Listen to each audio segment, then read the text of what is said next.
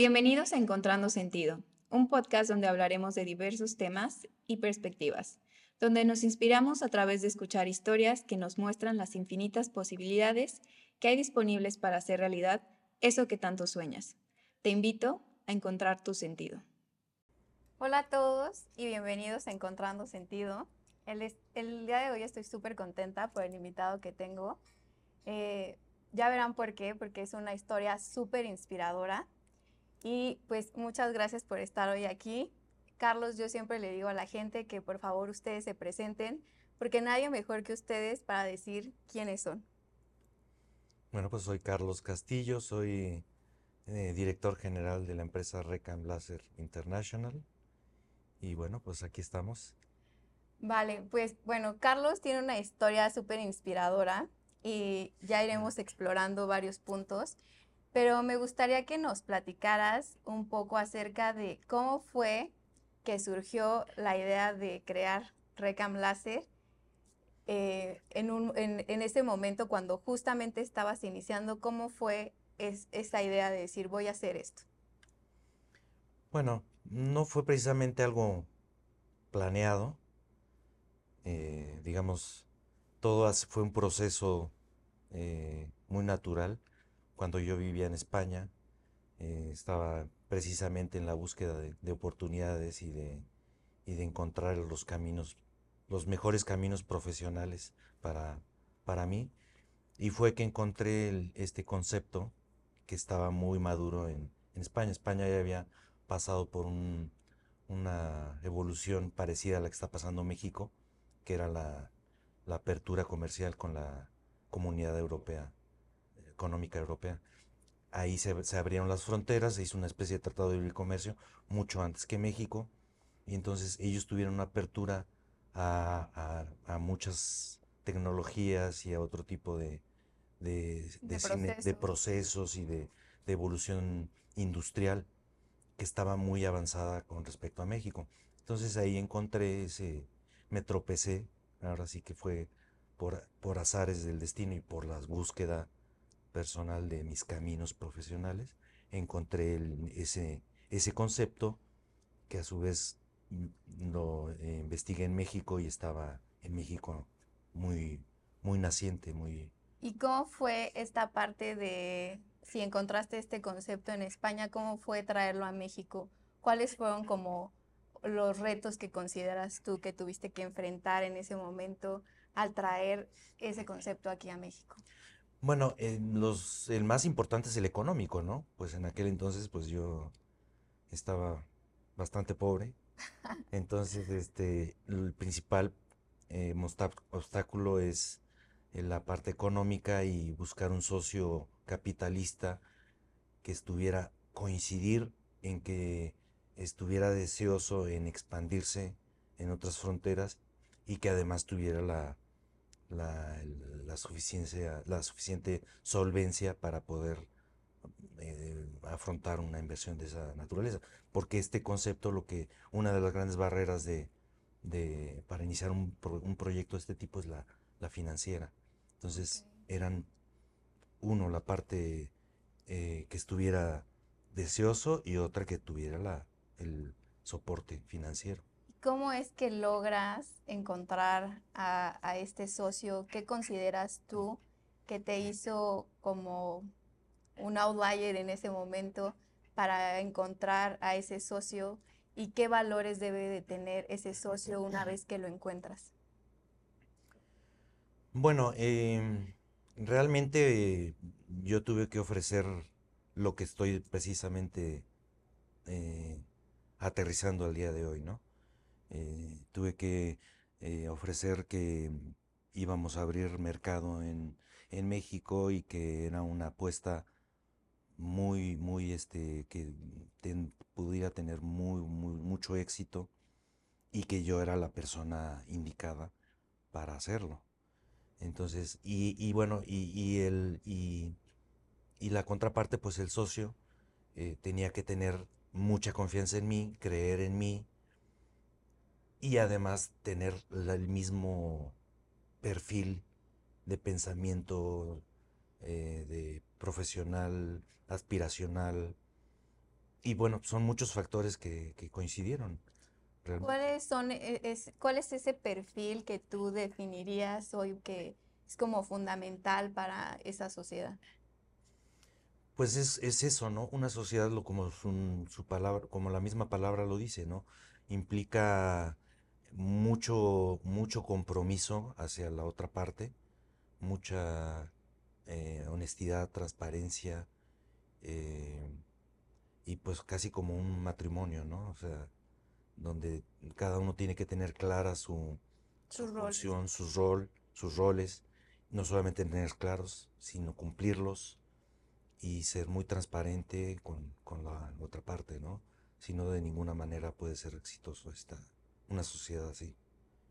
Y una vez que pasaste como la barrera o, ese obstáculo de conseguir un socio, ¿cómo fue llegar a México y empezar a abrir ese mercado de eso que tú habías prometido? Bueno, mm, realmente para mí iba a parecer este hasta chiste, ¿no? Fue fácil porque yo había atravesado por un proceso parecido en España. O sea, yo me fui a estudiar a España, a abrirme camino eh, me abrí camino profesional, me logré penetrarme profesionalmente en empresas multinacionales, tuve puestos con relativa importancia, cosa que es muy difícil, y para eso lleva un proceso de, pues de búsqueda y de tratar de insertarte en el, en el mercado laboral. Entonces, pero en un país que no es el tuyo, pues es doblemente más difícil. Complicado. Entonces, el regresarme a México fue pues algo más sencillo de alguna manera porque ya lo había hecho y además con unas bases mucho más sólidas ahora en mi país y con un, digamos, un, respaldo ya profesional y una, y una información que donde, como te decía, en España ya había un proceso industrial más avanzado y yo regresaba a México a tratar de colocar o de desarrollar algo donde estaban haciendo. ¿Qué fue es esto que te llevó a tomar la decisión de decir me voy a España y qué era lo que pensabas en ese momento o qué expectativa tenías versus una vez que lo viviste? Pues fue precisamente haber encontrado una, una oportunidad de negocio donde yo ya había visto las bondades del negocio, había estudiado el mercado español europeo, este, y eso, y haber encontrado al socio adecuado, fue lo que me... Pero justo en el momento en el que tomaste la decisión de irte, ¿qué era lo que pensabas? Bueno, mm, realmente fue una apuesta dejar todo lo que ya había hecho en España y fue pues decir pues esto es lo que estaba esperando era el momento era el momento justo para, para hacerlo. Quizá esperar más tiempo se hubiera diluido la, oportunidad. Era el momento justo para hacerlo. Tenía todas las condiciones para hacerlo. Justo eh, me llama mucho la atención esto que dices de que es el momento justo. ¿Cuándo sabes cuándo es el momento justo para tomar ciertas decisiones? A lo largo de tu vida me imagino que has tenido que tomar muchísimas decisiones, pero ¿cómo sabes cuál es el momento justo y cómo es que eh, haces esta toma de decisiones que a mí siempre es algo que, me llama mucho la atención de cómo, cómo, cómo planteas tu toma de decisiones. Bueno, no hay una receta perfecta. Siempre la sal, la sal en la receta se la pone a la persona, ¿no? O sea, simplemente mm, yo lo que siempre hago para una toma de decisiones lo, lo menos riesgosa posible es recabar la información, toda la información, todas las alternativas, todas las comparaciones posibles. Y ya una vez que tienes cuentas con la suficiente información, pues todo ese análisis de, la sintetización de esa información, más tu propio, tu propia, eh, tu propio talento, tu propia, em, se me fue la palabra, eh, es, e, esa sal que tú le metes a esa Como también tu intuición, ¿no? La intuición, esa es la palabra. Y la intuición, intuición con información y, la, la, picardía que tú la puedes meter a esa toma de decisiones, es cuando yo decido hacer las cosas, ¿no? Ok. Me gustaría también un poco explorar esta parte de, de cuando llegas a España. eh, ¿por qué es que decides irte a España? ¿Y cómo fue ese proceso que nos platicabas justo de, de desarrollo profesional allá? ¿Y cuál crees que fue el aprendizaje que te dejó haber estado en un país completamente diferente al tuyo, con una cultura completamente diferente? Pues es un poco lo mismo, ¿no? Son diferentes fases de, de la vida profesional, del desarrollo profesional, que recomiendo que cualquier, cualquier universitario este, lo, lo- lo tome en cuenta, pero es simplemente el, el querer siempre evolucionar y querer trascender y, que, y, y superarse. O sea, siempre tener las ganas de superarse es el motor que te debe de mover para, para eh, eh, buscar nuevos retos. Y, y esa fue lo, la, la- la motivación que me hizo a mí moverme a otros países. Primero me moví a Canadá a perfeccionar mi inglés y ahí, de ahí me di cuenta que pues no era tan difícil. No era tan difícil irse a otros países y, y- y moverse y, y que por tus propios méritos te reconozcan y, te vayas abriendo fronteras, ¿no? Y hoy, ¿cómo piensas tú eh, de, de ese Carlos que, que tomó esa decisión y que hoy ve como el camino de todo lo que ha construido? Bueno, realmente mm, el que me, el que me conoció en esa época y si me vuelve a ver ahora, yo creo que no lo creería realmente, porque pues es un crecimiento y una evolución que solo yo te la puedo explicar, ¿no? Solamente yo lo puedo saber. ¿Cuál crees tú que justo fue como el cambio de pensamiento más importante que has tenido y que más te ha hecho evolucionar? Bueno, realmente el haber vivido una cultura distinta a la mexicana, eh, eh, realmente es muy, muy, eh, nutre muchísimo a tu formación profesional. No solamente a tu formación profesional, a tu perfil, a tu carácter, a tu personalidad. O sea, el contrastar otras formas de pensar, otros hábitos, otra disciplina, otro valor al trabajo, eso realmente fue lo que más me hizo este, lle- llevar a, a donde estoy, ¿no? O sea, la complementar mi, mi formación con otras, otra, otra cultura. ¿Y cuáles consideras, o no sé si aún lo mantengas, eh, si hay algunos hábitos que, que tú eh, pudiste contrastar de esa cultura que a lo mejor hoy sigas aplicando porque consideras que te han dado algún resultado? Bueno, indudablemente, el, el- el- bueno, yo ya lo traía, que es la cultura del trabajo, pero mm, realmente la cultura del trabajo que tienen en otros países más avanzados, así hay que decirlo, es, sí es, es importante, ¿no? O sea, no es una cuestión de, que si son más inteligentes o menos inteligentes los mexicanos. Simplemente es un- una cuestión de valor al trabajo, de lo importante que es trabajar, y no solamente trabajar, sino la constancia en el trabajo. Si, si tú estás acostumbrado a trabajar pero a medio gas, pues no vas, eso es lo que vas a conseguir. Y ahí en esos países sí que están acostumbrados a dar hasta el último suspiro de cada día de trabajo. ¿Cómo, cómo definirías esa parte del trabajo? O sea, ¿qué diferencia ves tú entre la forma de trabajar de la gente aquí en México y la forma de trabajar allá? Me queda claro que dices que allá dan hasta el último suspiro, ¿no? Pero ¿qué cualidades encuentras en esa cultura de trabajo?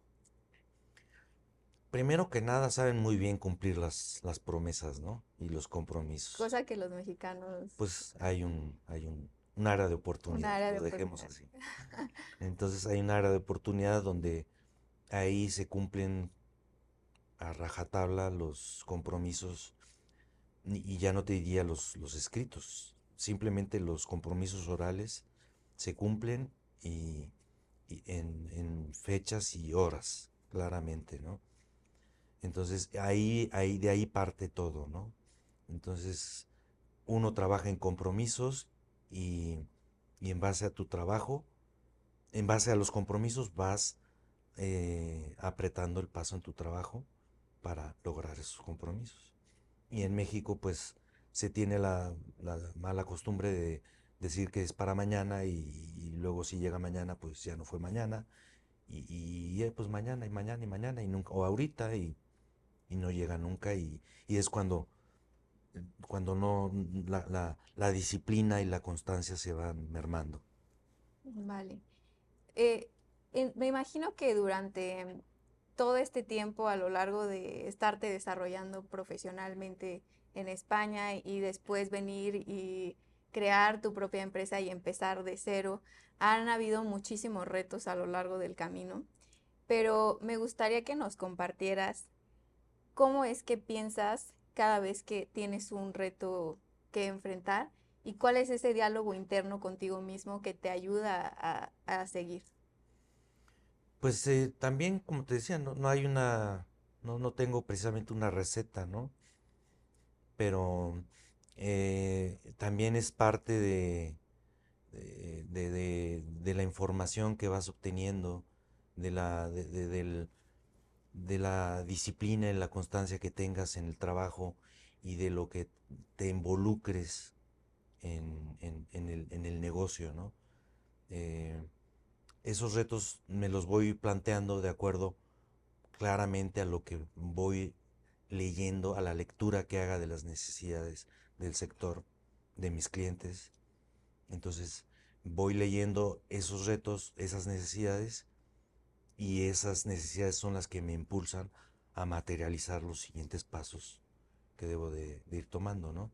No es, no, no, no, puede ser una adivinanza ni un, ni como el melate, ¿no? sí, como una fórmula. No, es simplemente tienes que estar muy bien involucrado, muy, muy sensibilizado con tus clientes en el mercado para ir planteándote nuevos retos y nuevos objetivos. Hoy, por ejemplo, eh, ¿cuál crees que sería como el siguiente paso para ti dentro de tu empresa? Y también eh, me decías que tú ni siquiera era algo que tú te imaginabas, ¿no? Llegar a este punto donde estás. Eh, ¿Cuál sería el siguiente punto que no te lo imaginarías, pero que te gustaría que sucediera para ti y para tu empresa? Bueno, precisamente estamos ahora mismo en, construyendo el siguiente paso, ¿no? Que es, eh, eh, que es la expansión, pero ya a mayor escala, porque antiguamente los crecimientos eran grandes, pero a, un tamaño pequeño, ¿no? Entonces ahora la expansión debe ser a mayor escala y el objetivo final debería de ser que una empresa tenga como vida propia, ¿no? Que por, sí misma genere su, mejora continua, sus nuevos retos, sus nuevos objetivos y que haya áreas especializadas para la implementación de, esos, nuevos, de esos nuevos retos, de esos nuevos objetivos y que simplemente yo me dedique a, a la autorización o al darle el ingrediente final de, esos, de esas, de, la expansión y del crecimiento, ¿no? Tiene que tener vida propia. ¿Has pensado, justamente ahorita en esta parte que dices, has pensado como en crear algún tipo de consejo donde tú pudieras separarte un poco de la empresa para enfocarte en una cierta área? ¿Has pensado, por ejemplo, esa parte ahorita que estás justamente en una etapa de, de crecimiento más exponencial? Bueno, sí lo he pensado, pero no es el momento. Probablemente más adelante sí. Sí, porque al final eh, no puedes eh, criticarte a ti mismo. Tiene que haber un, equipo de trabajo que, sea el que analice por separado y sea el rector, como un gobierno rector del funcionamiento de, la, empresa. Entonces, por el momento no, pero en un futuro forzosamente lo, tiene que existir. Y por ejemplo, ahorita que mencionas esta parte, ¿tú haces algún ejercicio de como de autoanálisis o de crítica o de, pues sí, como de reflexión de si hay puntos a mejorar este, en cuanto a tus decisiones, en cuanto a la forma en que has ejecutado o operado? Bueno, en la parte técnica, indudablemente tengo, me, siempre me, me apoyo en mi equipo de trabajo. Eso es lo primero que hay que que, que hay que formar un buen equipo de trabajo y escuchar a cada uno de los integrantes del equipo. En la parte técnica. En la parte de perfil, de personalidad, pues sí es muy difícil auto, autocriticarse y hacer modificaciones precisamente por la trayectoria y la evolución. Pero eh, para eso también está el equipo, ¿no? Donde el equipo tiene que tener un peso específico importante y hacerme ver donde yo estoy, me estoy encasillando en algo que no, no va en, en, la condición que debe llevar el, el, trayecto de la empresa, ¿no? Y justo ahorita me llama también mucho la atención esta parte del equipo, que eh, algo que tú siempre dices es que sí es resultado tuyo, porque al final tú siempre pones la directriz y, y, muestras el camino, ¿no? Pero también parte de eso siempre es el equipo, ¿no? En el resultado. ¿Cómo formas un buen equipo? ¿Y cómo logras transmitirle a la gente eh, la forma en la que tú piensas las cosas, la forma en la que te gustaría que se ejecutaran? Porque creo que de las cosas más complicadas es el tema de la gente y lograr transmitir eso que tú quieres y, que suceda de la forma en que tú quieres, ¿no? Pero hay varias variantes porque la gente no necesariamente a veces entiende lo que le tratas de decir. ¿Cómo es que logras formar un buen equipo y crear esta buena comunicación? Sí, es una buena pregunta, ¿no? Porque no es lo más difícil existe el tema de recursos humanos. Aquí y en cualquier parte del mundo, el recurso humano es lo más importante y a la vez lo más difícil. Entonces, es un proceso de, de prueba y error, ¿no? Indudablemente. Lo primero que yo he hecho en, en toda mi experiencia es darle la oportunidad a la gente. Evidentemente tiene que tener un, perfil acorde a, la, a lo que se le va, a, las responsabilidades mínimas que se le van a, asignar, ¿no? Y además dejarlo que esta persona tenga las, la libertad de, de desarrollarse y que tenga la confianza de, desarrollarse, de sacar su potencial para que, para que de esta manera podamos detectar si esta persona tiene las condiciones o no de formar parte de, mi equipo cercano, digamos. Sí, entonces, eh, ¿tú crees que es más funcional esta parte de dejar a la gente trabajar o es, o es mejor sí estar ahí atrás de la gente, porque aquí en la cultura mexicana normalmente la gente termina estando acostumbrada a, que estén tras ellos, ¿no? Y pareciera que muchas veces si no están detrás de ellos, como que pierden rumbo. ¿Tú cómo, cómo logras eh, esa guía sin estar eh, así con ellos? Bueno, eh, también depende de la fase de, de, la madurez del negocio de la empresa, ¿sale? Porque cuando la empresa es muy, muy joven, los procedimientos, los procesos no están muy claros y el único que tiene el claro el, rumbo de las, de las acciones es el, pues el dueño, el, gerente, el jefe, ¿no? Y sí, efectivamente tiene que estar muy cerca de, la, de, la, de lo que hace cada uno de los integrantes del equipo. Entonces, ahí sí. Pero afortunadamente en el caso de Recam ya no ya estamos en una fase donde los procedimientos, las descripciones de puesto, el perfil del, del, integrante del equipo ya está muy, muy definido.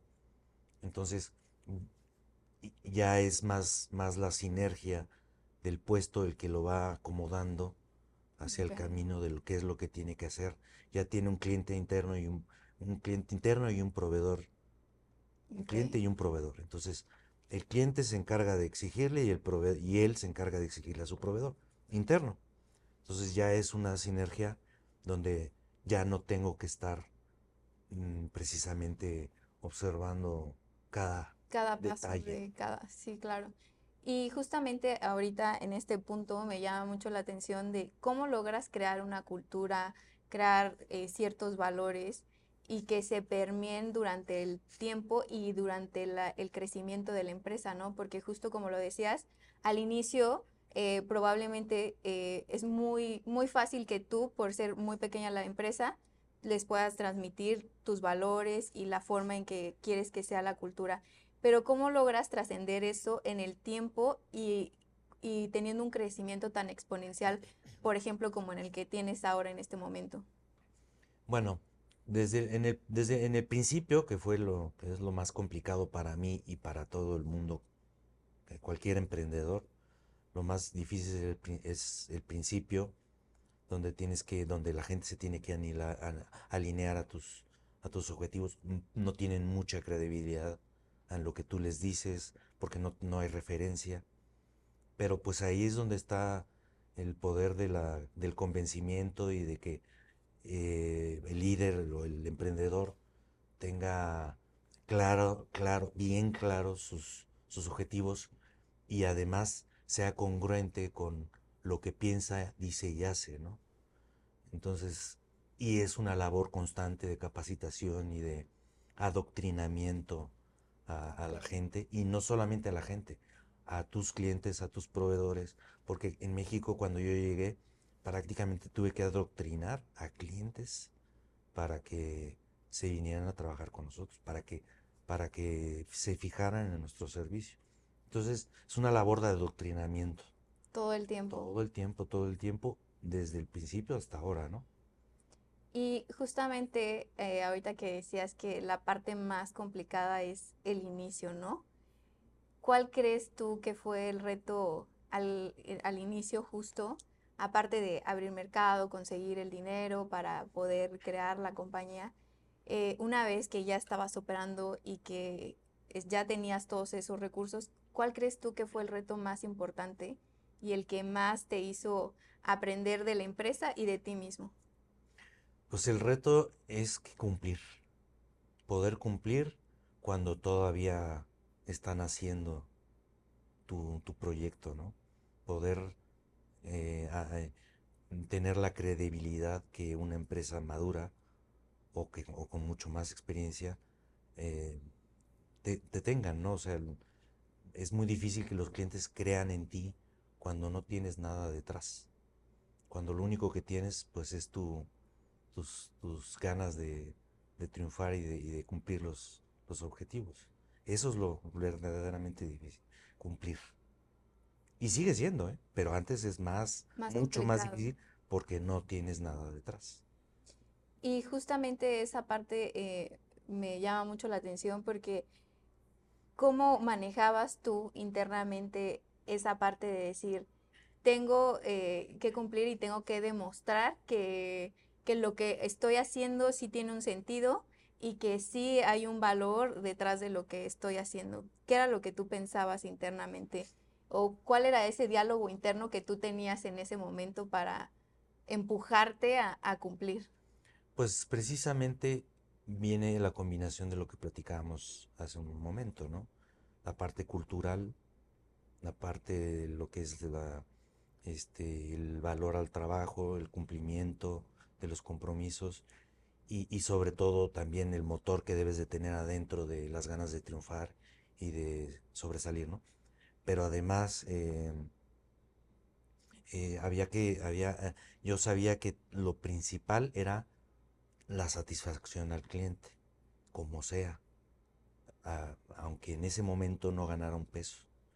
Lo primero era que el cliente se llevara un muy buen sabor de boca de nuestro trabajo.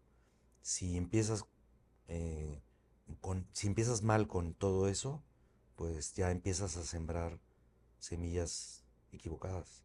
Claro, la duda, ¿no? De que no, no vas a lograr cumplir con los compromisos, como bien. No solamente tienes que cumplirlos, tienes que superar, las expectativas del cliente. Ya.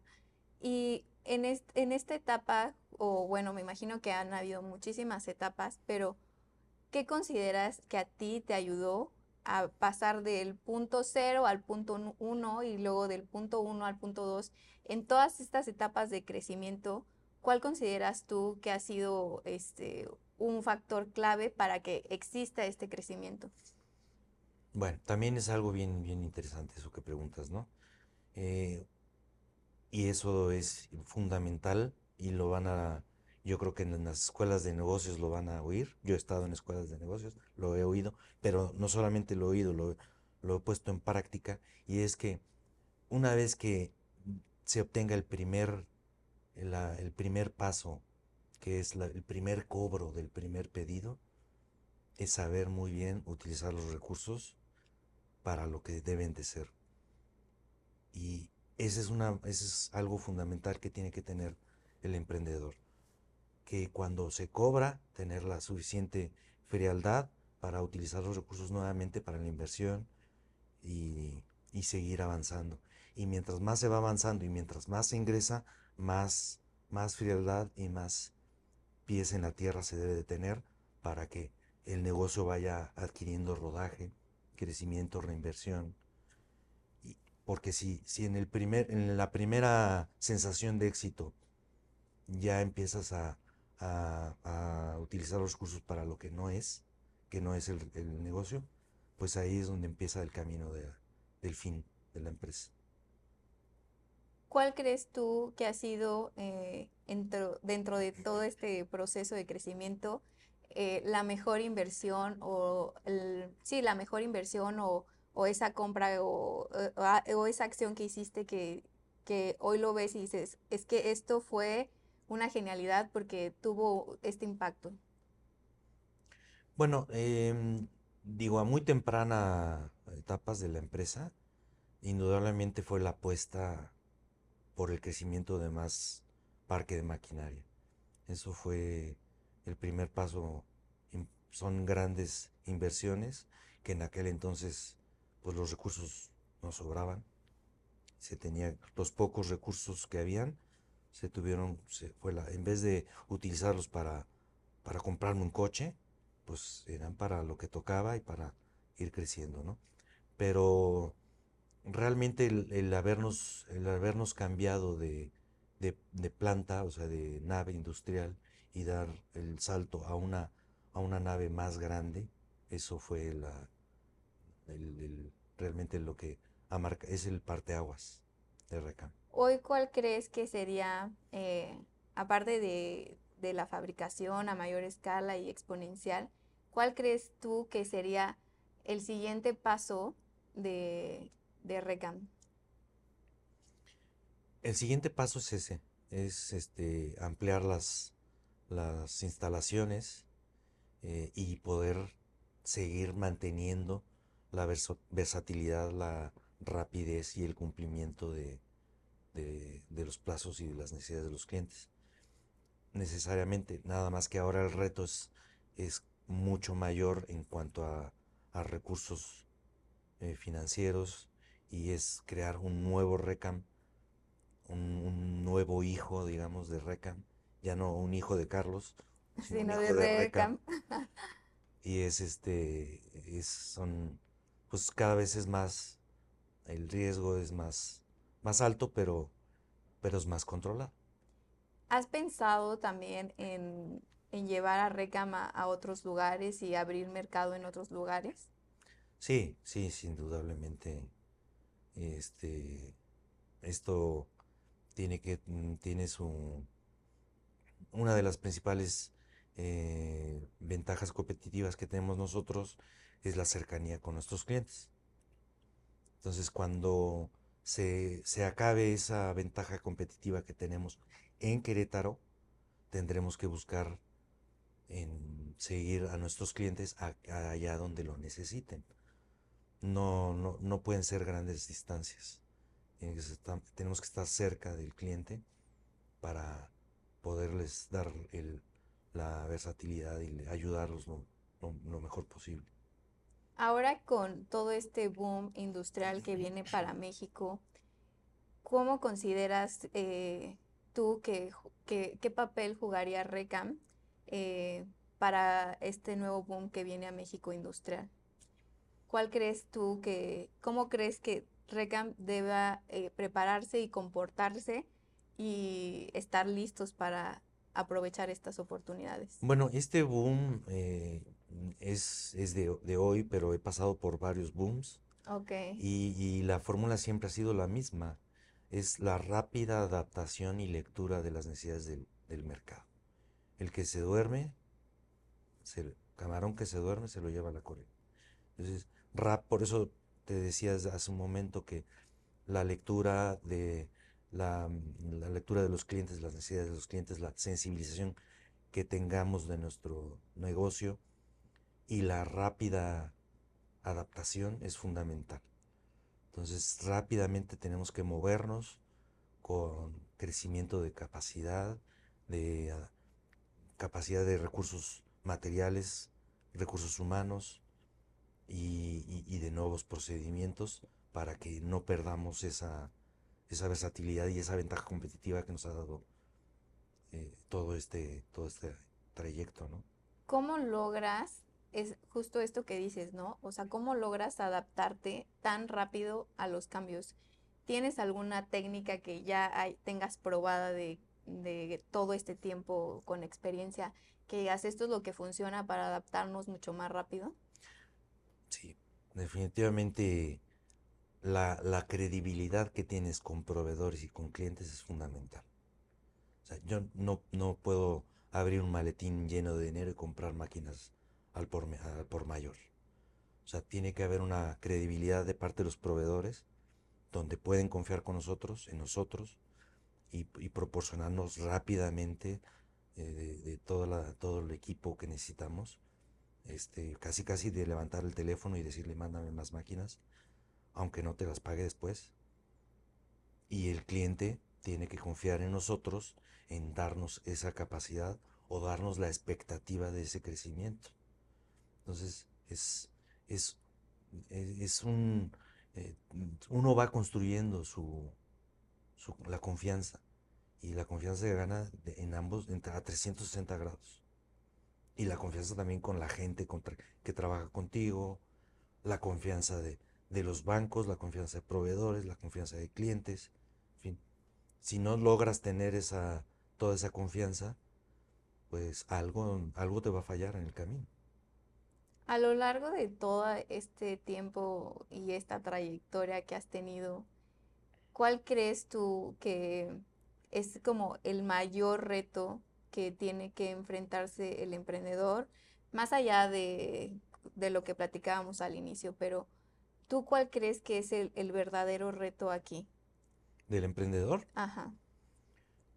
Mira, eh, es, bien difícil eh, eh, llegar a, un, como hemos dicho, ¿no? una receta no, no, no existe, pero yo creo que lo más importante del emprendedor es que no, no tire la toalla eh, prematuramente.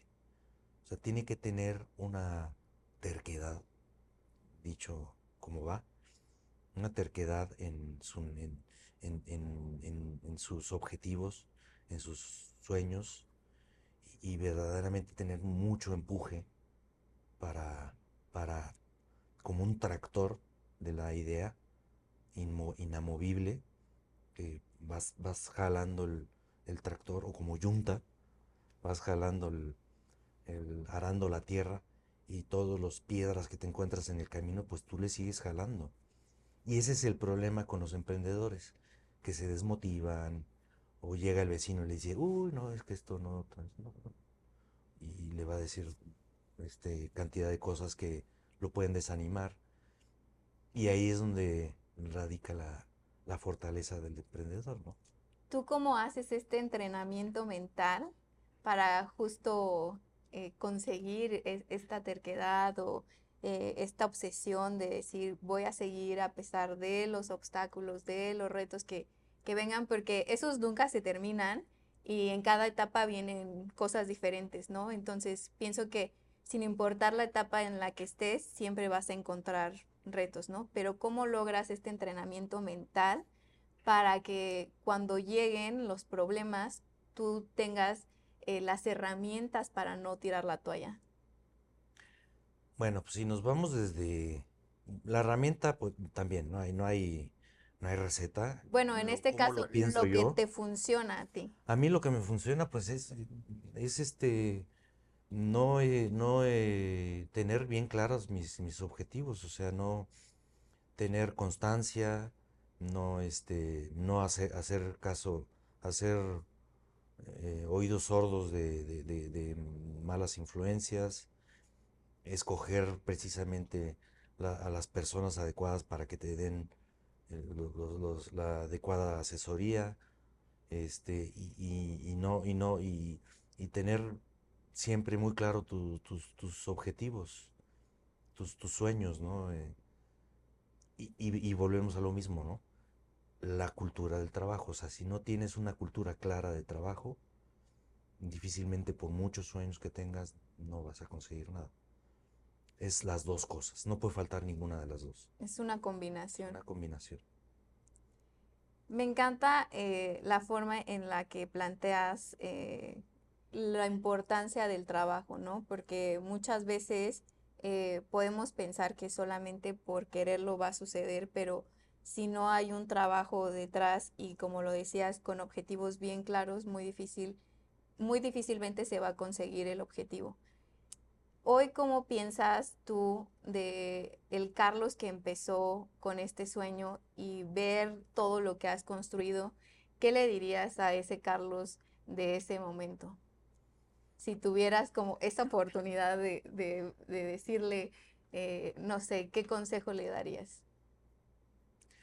Pues eh, en aquel entonces, el único consejo que yo pudiera autodarme es que es tener paciencia.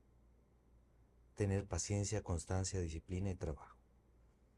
A veces cuando uno está empezando, se desespera y quiere las cosas muy rápido y quieren que con una varita mágica se den las cosas.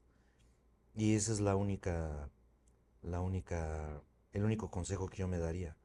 Porque antes era querer las cosas rápido, y, se cometen errores, indudablemente, por, por, no tener la paciencia ni la tranquilidad para hacer las, las cosas. Nada más, pero lo demás no lo cambiaría porque si no, no estaría aquí. ¿Qué es lo que más has aprendido de ti a través de, de este tiempo de estar construyendo algo y hoy lograr eh, verlo, ¿no? Pero los sueños nunca se terminan, o sea, siempre es un reto y luego quieres más y más y más, ¿no? Pero, ¿qué es lo que tú has aprendido de ti en toda, en toda esta etapa de tener un sueño y cumplirlo? Bueno, lo que yo más he aprendido de mí es que la, mm, esto no se hace de la noche a la mañana, ni se hace... Es, Recam no nació hace 19 años que vamos a cumplir, casi 20, 20 años eh, no nació ese día, nació desde que yo nací. Es decir, para tener un, para tener, conseguir un sueño como el que yo estoy consiguiendo, es un trabajo desde que naces, o sea, desde que naces, desde que vas a la escuela. O sea, si tú tienes un planteamiento de, estudios mediocre, desde, desde ese momento, mediocre vas a ser. O sea, desde que, desde que estudias, desde que practicas un deporte, desde que utilizas tu tiempo, desde que administras tu tiempo de joven, cómo, cómo vas trabajando todo ese, lo que te toca en ese momento. En ese momento es muy difícil verlo. Ah, ese es el, tema, ¿no? Ese es el tema. Y esa es la labor muchas veces de, los papás, de los, de los entrenadores, de los mentores, de lo como le quieras llamar, ¿no? Pero eso es lo que, lo que, lo que yo he aprendido, ¿no? Que cada fase se tiene que aprovechar al máximo porque no sabes lo que te va la llave que te va a dar ese esfuerzo para el siguiente, para la siguiente puerta que vas a abrir. No la sabes. Entonces tienes, cada fase tiene que tener su componente de esfuerzo, de aprovechamiento de tiempo y sobre todo de concentrarse en lo que toca en esa fase. Porque si en esa fase no lo haces, la que sigue, ya no estarás preparado ya quedarás desfasado. Esa puerta ya no la abriste. Hoy, ¿cómo te preparas para las siguientes fases? ¿Qué es lo que, lo que hoy estás pensando? ¿En qué crees que te tienes que estar preparando para la siguiente fase tuya y para la siguiente fase de la empresa? Pues exactamente eso, ¿no? Estar muy bien preparado, estar informado, estar actualizado, estar eh, eh, buscando las mejores opciones para el, siguiente paso que tiene que dar RECAM, ¿no? Es, no hay más, no hay más fórmula. Siempre estar bien preparado, aprovechando las oportunidades. A nivel técnico, eh, ¿en qué es lo que estás poniendo más atención eh, justamente en esta parte de prepararte? O sea, ¿qué, qué, em, qué información es la que constantemente estás revisando? Eh, estudias algo que dices esto puede ayudar para el siguiente paso. Ahora con, con el tema de la tecnología y ChatGPT, eh, ¿cómo piensas también que, que va, va, a jugar este rol de la tecnología eh, para tu empresa? ¿Cómo lo piensas hoy? O sea, ¿en dónde estás poniendo tu foco de atención para llevar a la empresa y estar preparado para ese siguiente paso?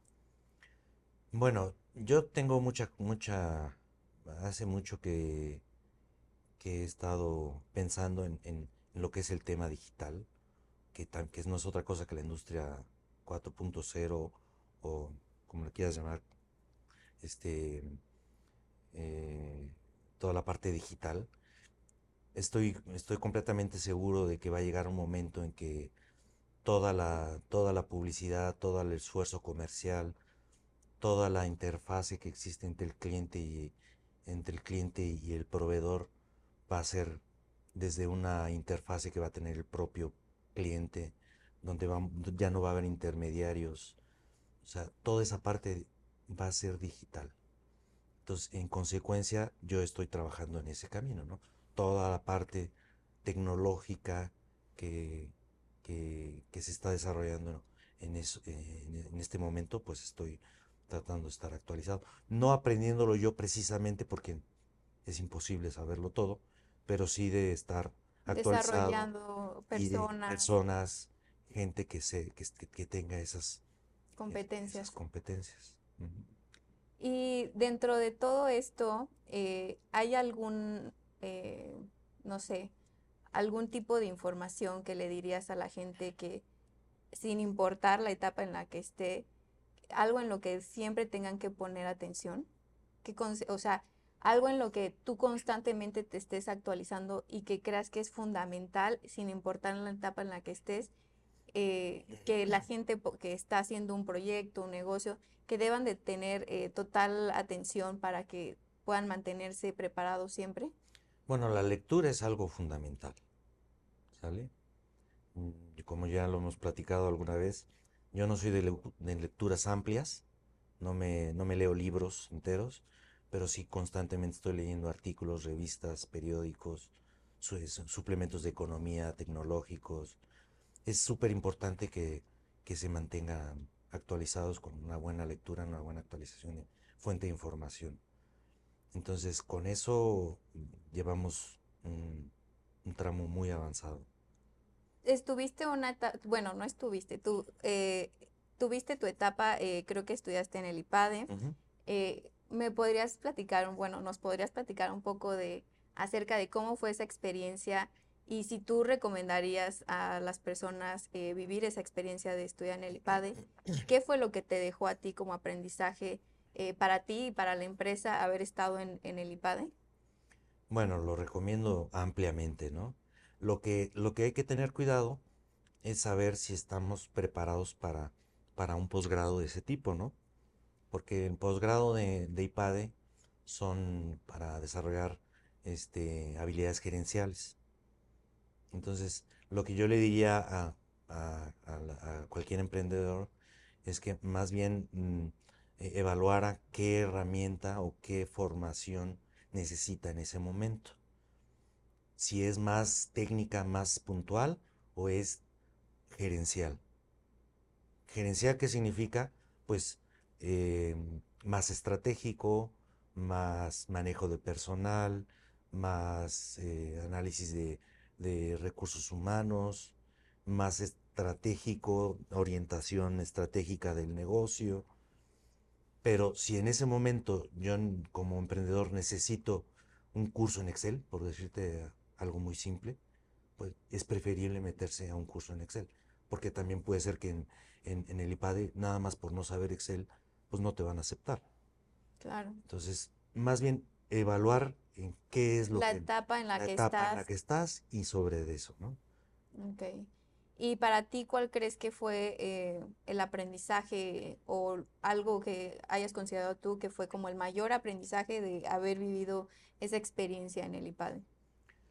Bueno, eh, lo, lo más padre que tiene el IPADE es el trabajo en equipo, que aprendes a trabajar en equipo, a escuchar, a escuchar opiniones de otros, eh, también a darte cuenta que no eres mm, una cosa del otro mundo, sino que también hay mucha gente como tú que puede tener éxitos, fracasos, como cualquier persona, y que mm, te hace poner, ponerte al nivel justo que debes de estar, y sobre todo te da muchas herramientas estratégicas de análisis y de, y de, qué es lo que debes de hacer en cada, en cada situación o en cada caso.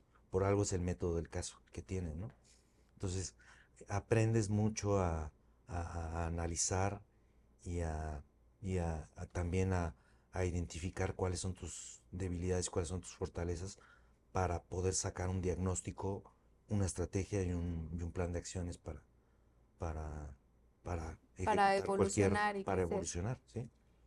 ¿Consideras que sí hubo un antes y un después en la empresa después del IPADE? Absolutamente. ¿Cuál crees que fue el cambio más? No hay patrocinio con, IPADE. ¿Cuál crees que fue el cambio de mindset después del IPADE? Mm, bueno, en aquel entonces precisamente lo, una de mis debilidades era el análisis de recursos humanos una falta de estrategia política de recursos humanos, un verdadero análisis de perfiles de, puestos, de descripciones de puestos, un organigrama funcional que tuviera lógica. Eso era una de mis principales debilidades y que sin lugar a dudas a posteriori del IPADE ha evolucionado mucho. O sea, hemos avanzado muchísimo en una buena estrategia tan, tan, esas como tan simple como un tabulador salarial, este, una buena matriz de habilidades. Son cosas que, antes ni te planteas mm, porque estás en el, en el,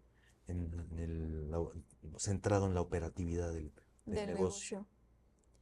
Hoy, ¿cuál crees que es eh, el proyecto que más te emociona para RECAM? Aparte de que ya sabemos que estás en crecimiento, pero ¿cuál, cuál es el proyecto que más te emociona para RECAM? Pues eh, el proyecto más importante lo tengo en mente y me lo dejo para el futuro, pero el proyecto más importante, digamos a nivel general, eh, es ese, ¿no?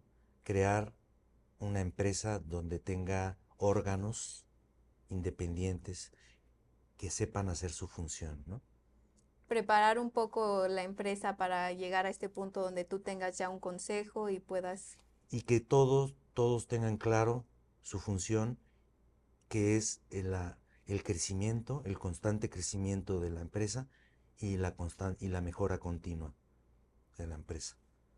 Donde tenga un, vamos a pensar, un, área muy clara donde tiene que crear nuevos proyectos, nuevos productos, nuevos servicios. Por ejemplo, justo eso me llama mucho la atención, ¿no? Eh, tú empezaste eh, haciendo solamente corte láser y después fue evolucionando y fuiste ofreciendo una gama de servicios muy amplia como la que soy, ¿no? O sea, ya eh, los procesos van también a doblez, soldadura, maquinados, pintura, ¿Cuál crees tú que es el siguiente eh, servicio o los siguientes servicios que vienen eh, para RECA y como parte de esta expansión?